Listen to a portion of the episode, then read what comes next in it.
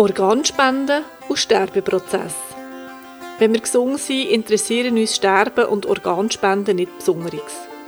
Im Mai 2022 stimmen wir Schweizer und Schweizerinnen über die Widerspruchslösung ab. Das heisst, jede Person würde automatisch zum Organspender, außer man widerspricht explizit in schriftlicher Form. Ich rede in diesem Podcast mit Brigitte Ingold. Sie ist Akupunkteurin, Homöopathin und Sterbe- und Trauerbegleiterin in Önsigen, Solothurn. Mit dem Sterben und der Organspende beschäftigt sich sie sich schon manches Jahr. Wir laden dich herzlich ein in Naturheilpraktisch, den Podcast, darüber spannende, wichtige, tiefsinnige und vielleicht überraschende Informationen zu erhalten.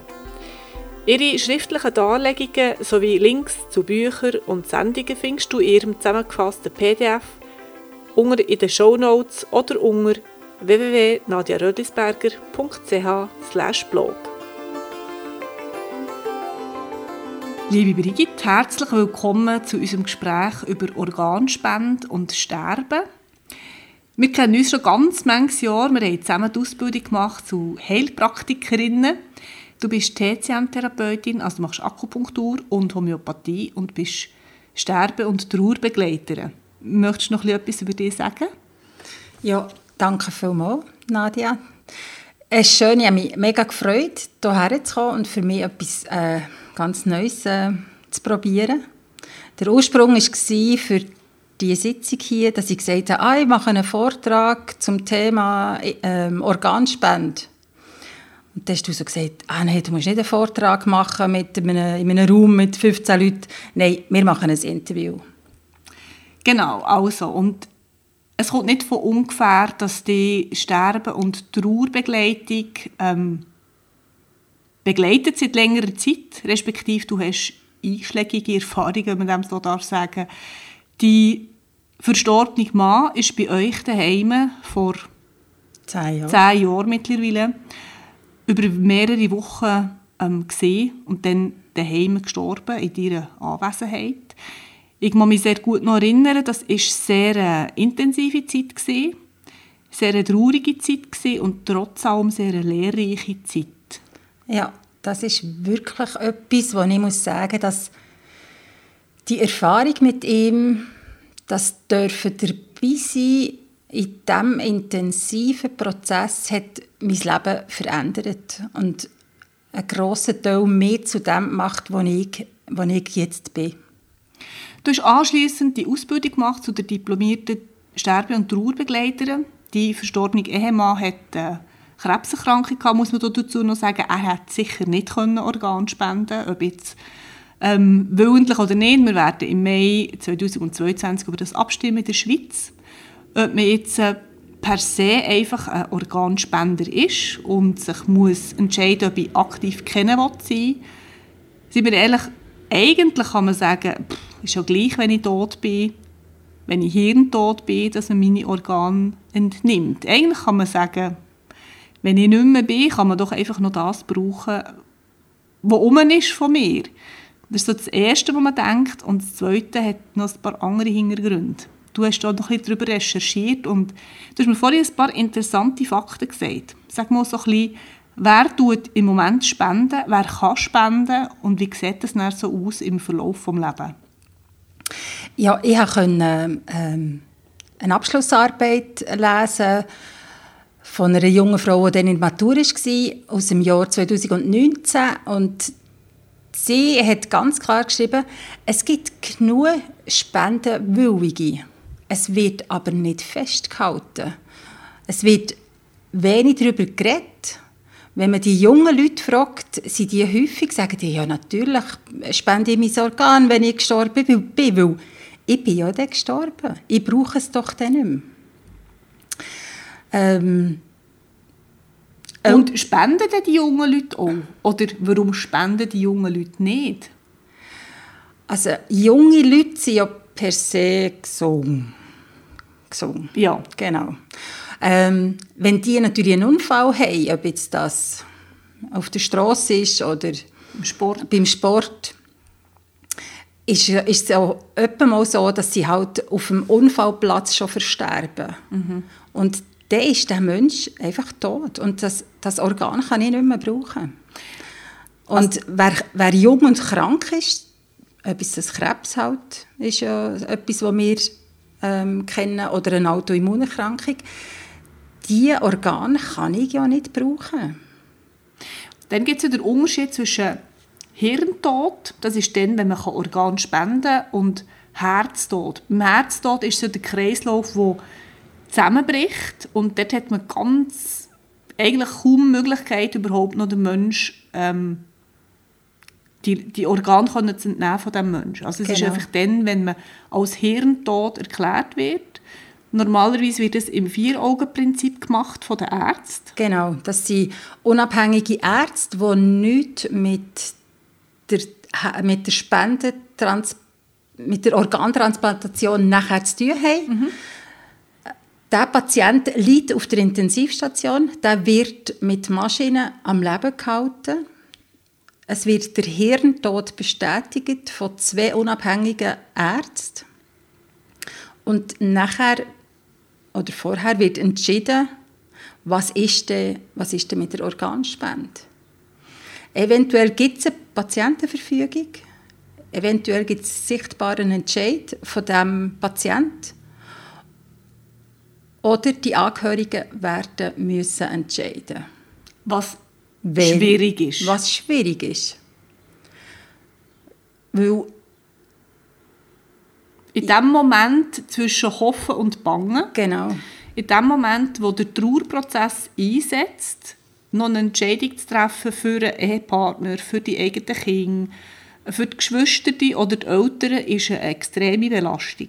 Ja, weil du siehst, der Mensch dort auf der Intensivstation, er schnauft dank der Maschine. Er ist warm, er ist durchblutet und du denkst vielleicht einfach in dem Moment, ja eigentlich müsste er ja einfach können Augen auftun Weil wenn ich den so anschaue oder die so anschaue, die lebt doch. Wir können doch hier jetzt nicht über eine Organspende reden. Jetzt haben wir ja vorhin gesagt, dass die jungen Leute williger wären zum Organspenden effektiv weniger spenden, also einerseits, weil sie natürlich länger leben, genau. aber häufig halt zu Tod kommen und zwar sehr plötzlich, dass man die Organe gar nicht mehr entnehmen kann. Und dann ist es aber interessant, dass die älteren Leute tendenziell weniger bereit sind, ihre Organe zu spenden. Warum denn nicht?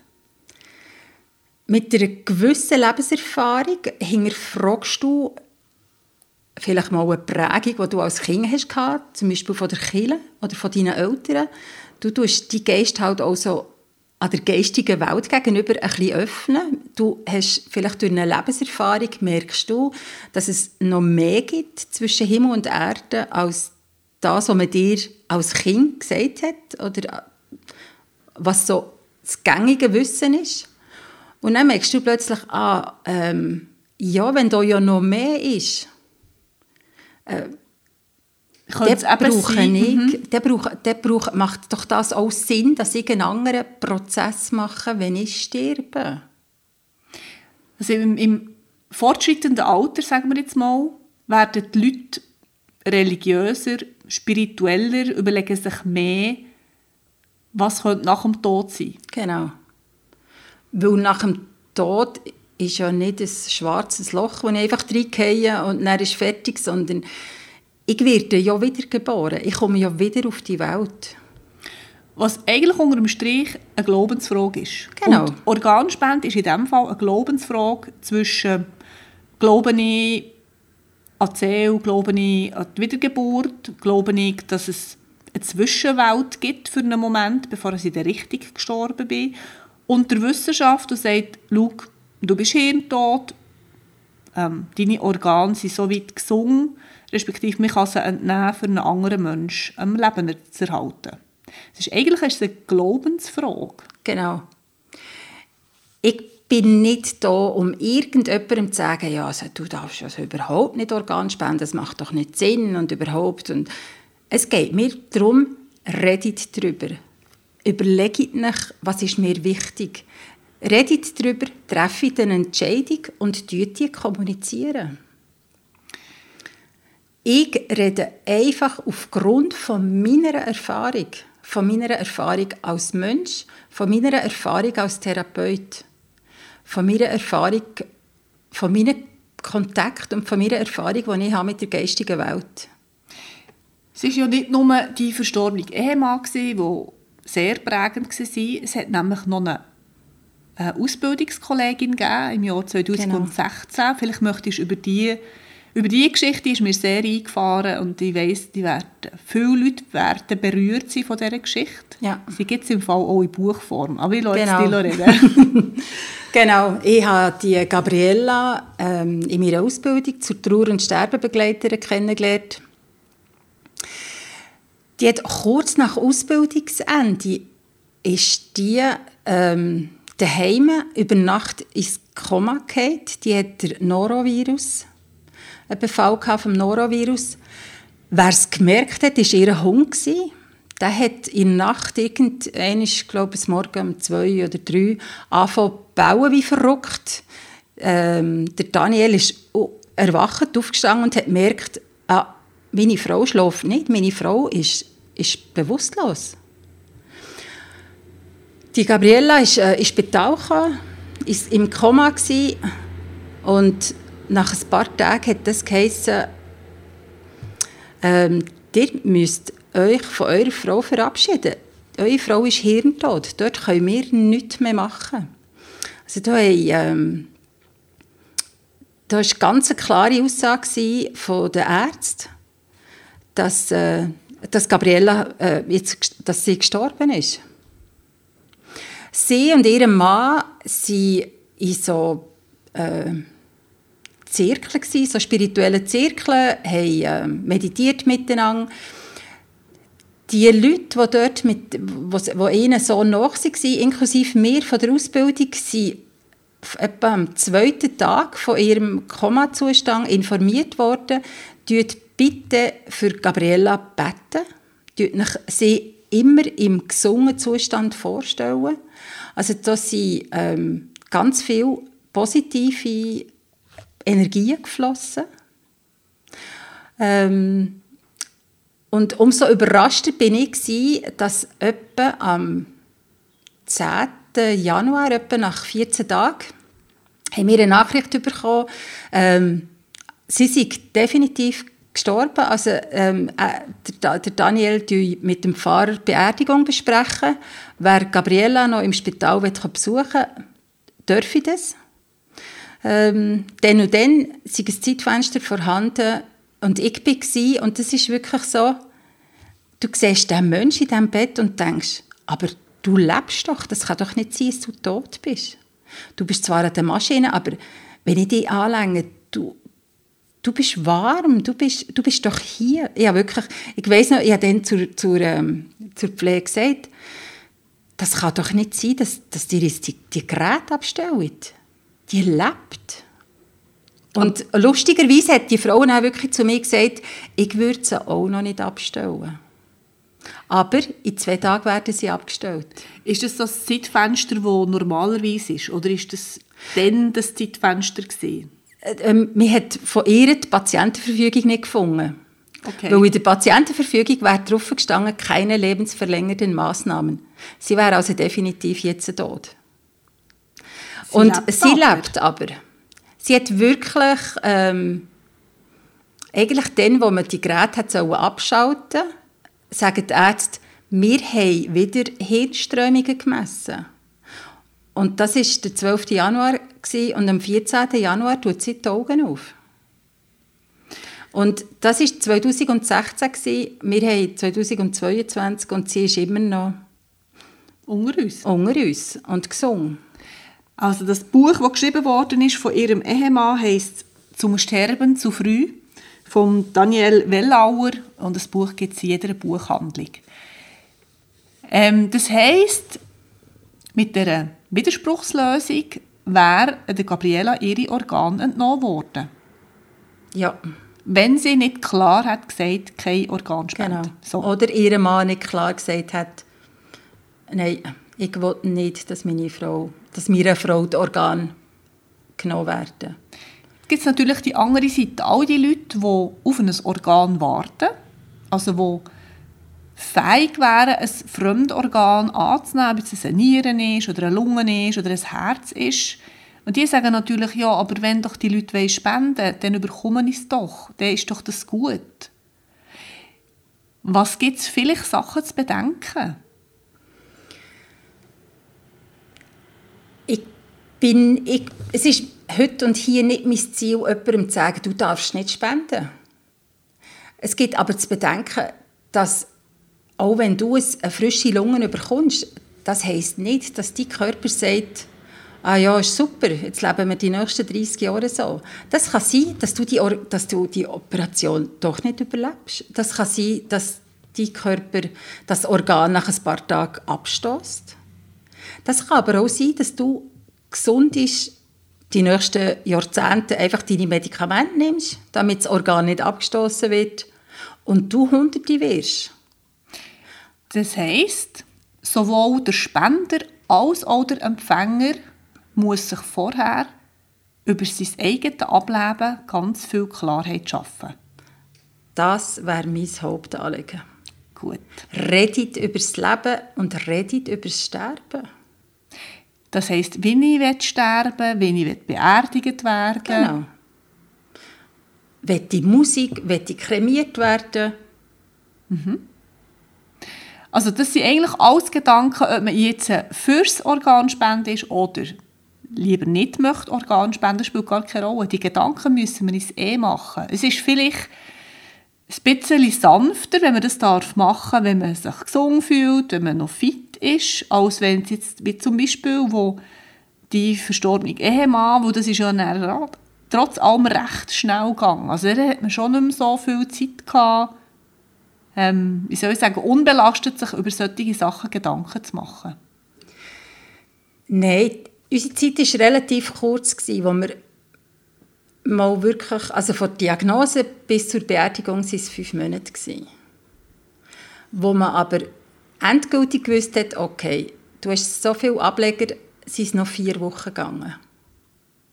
Mhm. Es ist für mich aber wirklich, ähm, wenn ich jetzt so zurückschaue, sind es ganz viele Momente gewesen, wo wir, die Angehörigen, es fast nicht haben aushalten konnten, jemanden sterben zu begleiten, weil du denkst, okay, das ist doch kein Leben mehr, so wie du einfach nur noch im Bett liegst. Mhm.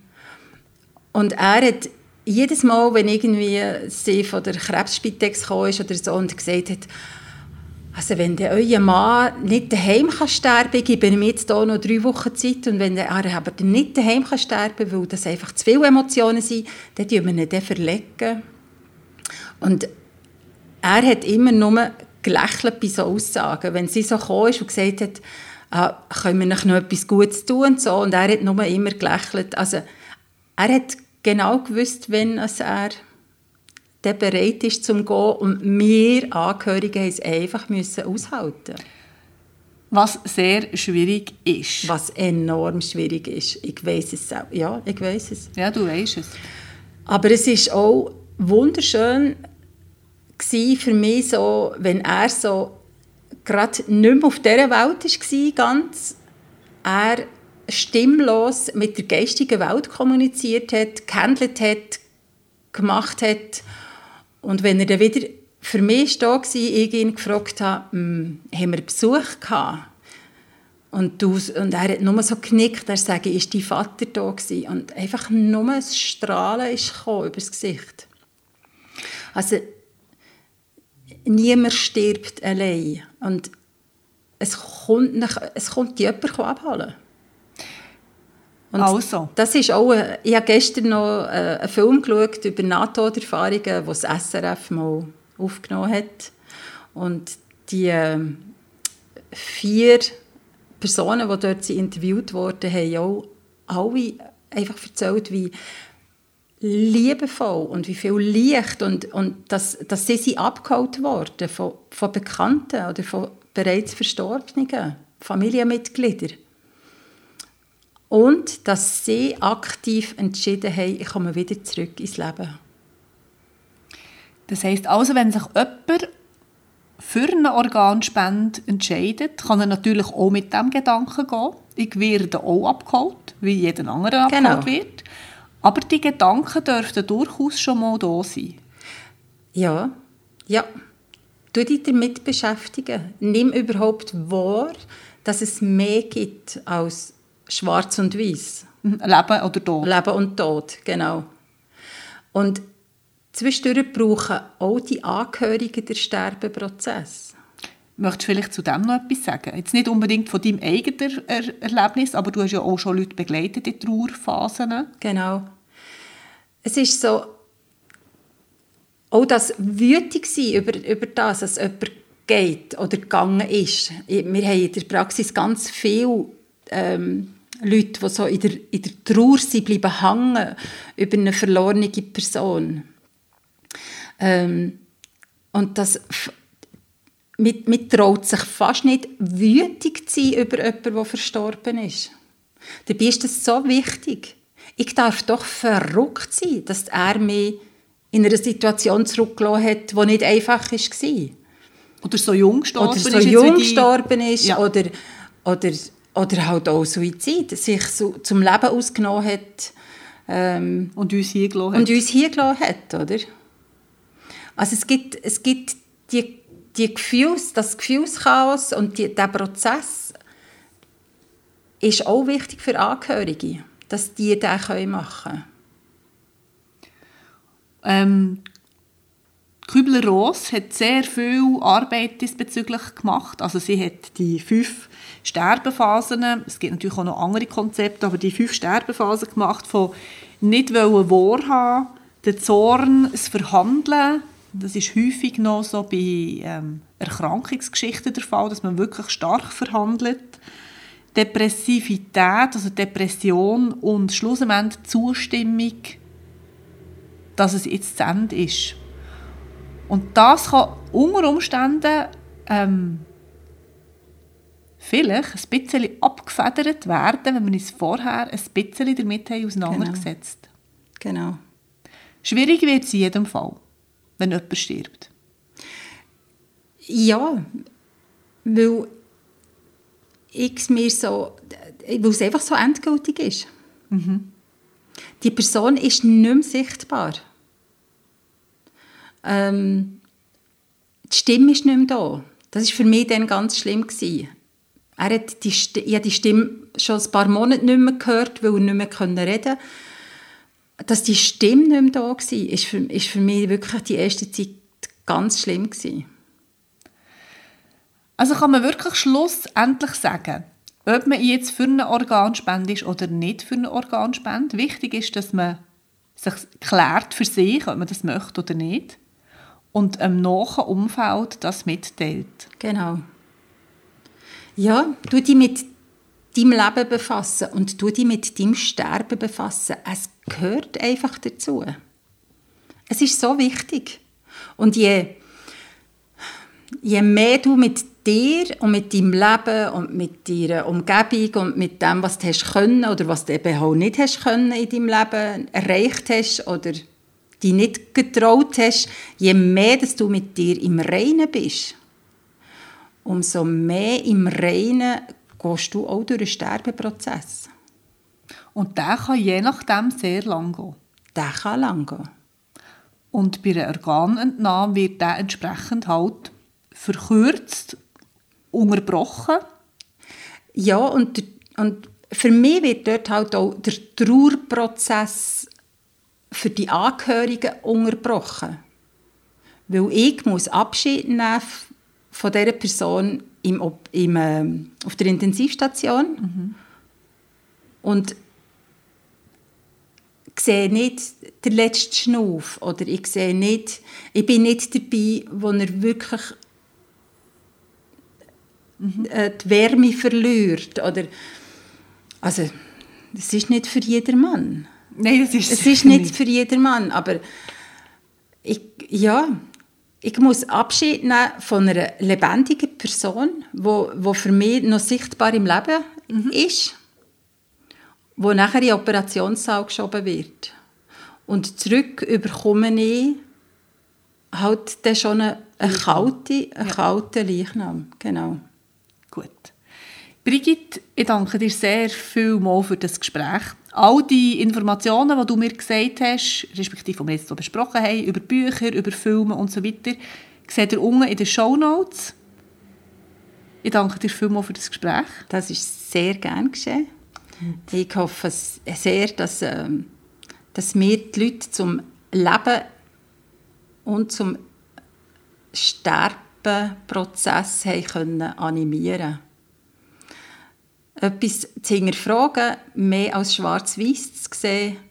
Und ähm, wie sagt der Anthony Hopkins so schön? Wir kommen aus der Sache nicht lebend raus. Keiner von uns kommt lebend hier raus. danke vielmals, Brigitte. Ich danke euch fürs Zuhören und schicke ganz liebe Grüße. Tschüss zusammen.